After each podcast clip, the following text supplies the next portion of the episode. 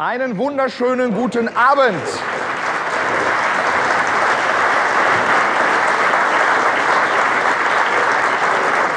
Ja, vielen Dank für den freundlichen Begrüßungsbeifall. Bin auch meinerseits übrigens sehr erfreut, jetzt in diesem Moment bei euch hier in Würzburg zu sein. Und das ist kein Geschleime. Nein, weil letzte Woche erst noch war ich in Berlin. Und wenn man da war, ist man danach überall lieber als da. Unglaublich. Na, in der Stadt ist was los. Muss ich kurz erzählen, bevor wir anfangen. Ne? Und zwar, äh, kann, ich, ich kam beim Bahnhof Zoo an. Da ging das schon los. Ne? Also braucht ein Taxi. Also nicht, dass wir uns missverstehen. Viele Taxifahrer sind in Ordnung, kein Thema. Studiengebühren sollen sich ja gelohnt haben. Aber der war drauf. Ich steig ein, sag Hotel sowieso nach Kreuzberg, da fährt der los, erstmal in eine völlig falsche Richtung und während er fährt, macht er das Handschuhfach auf, holt einen Stadtplan raus, knallt den mir auf den Schoß und sagt, zeig wo. Das ist so, als wärst du heute hergekommen, um von mir unterhalten zu werden. Dann sag ich, kommt ein Mann zum Arzt, sag weiter. Und dann hatte ich etwas Freizeit am Nachmittag und mich gefragt, so, was machst du jetzt? Fährst du in diesen weltberühmten Berliner Zoo? Oder, habe ich mir gedacht, wenn du richtig exotische Lebewesen sehen willst, musst du jetzt zum Reichstagsgebäude. Weil die sind da inzwischen drauf, unglaublich. Zuletzt haben die diskutiert, ernsthaft, über einen, Achtung, Ehrenkodex für Politiker. Ehre und Politiker in einem Satz. Und alles nur, weil Gerhard Schröder nach seiner Tätigkeit als Bundeskanzler endlich auch mal Geld verdienen will. Kann man doch verstehen. Aber nein, sagen seine Kollegen in Berlin, nichts da.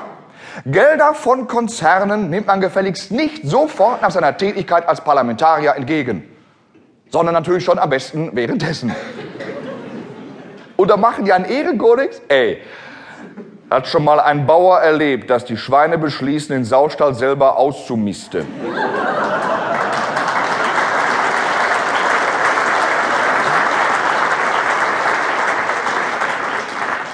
Und, und da wundern die sich über die Stimmung bei uns im Land. Ist ja eine Stimmung im Land, muss man ehrlich sagen. Ne? Auch heute Nachmittag hier im Café in Würzburg Gespräch mitbekommen, also wie zur Bestätigung. Und zwar saßen zwei Leute, der eine fragte, na, wie geht's? Und der andere antwortete, ich meine, was sagst du, wenn dich jemand fragt, na, wie geht's? Gut oder schlecht oder keine Ahnung, ich komme aus Würzburg. Aber der sagte, ach ja, kann nicht klagen. Kennt ihr dieses kann nicht klagen? Ich glaube, das ist der Satz, der uns als Deutsche definiert. Finnland ist das Land der Lappen, Deutschland der Jammerlappen. Wenn ich höre, kann nicht klagen, frage ich immer, ja wie, würdest du gern? Und dann frage ich mich nämlich merken die Leute eigentlich überhaupt noch, was sie reden? Oder ahnen sie schon nicht mehr, was sie denken? Oder haben sie vom Denken nur noch so eine Ahnung? Und vor allem, wenn einer behauptet, er könne nicht klagen, frage ich mich, wo lebt er eigentlich? Ist das wirklich noch auf diesem Planeten? Ich habe bislang übrigens nicht an die Existenz von Außerirdischen geglaubt. Auch da habe ich schon erste Zweifel. Mir ist in Berlin ein Buch in die Hände gefallen und ich glaube seitdem den Beweis dafür zu besitzen, dass ein Exemplar von diesen Außerirdischen soeben die Macht im Lande an sich gerissen hat.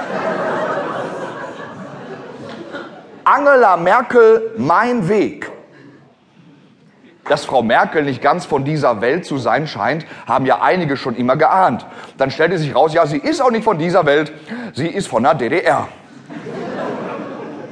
Aber auch die war eigentlich auf diesem Planeten. Wo kommt Frau Merkel her? Das erste Mal, dass ich stutzig wurde, das war ein Interview mit Reinhold Beckmann. Und zwar fragte der Beckmann die Merkel, was sie denn von Jürgen Klinsmann halte, dieser frische Schwung der deutschen Nationalmannschaft. Ja, ist eine Weile her. Und da sagte die Merkel, ja, das ist positives Denken. Das ist eine Philosophie, die dem ganzen Land guttun würde, denn diese Philosophie besagt, und jetzt zitiere ich Silben genau, und wenn wir heute einen Misserfolg haben, können wir das morgen fortsetzen.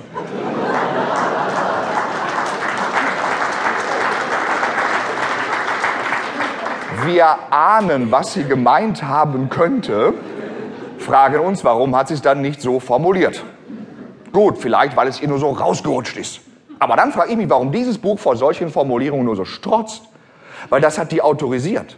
Das hat sie sich hinterher durchgelesen und zur Veröffentlichung genehmigt. Und da frage ich mich schon, wie kommt es hier zu so Formulierungen auf einer Seite? Da erklärt sie irgendeinen Sachverhalt und im Nebensatz formuliert sie, so merkwürdig das auf den ersten Blick klingen mag.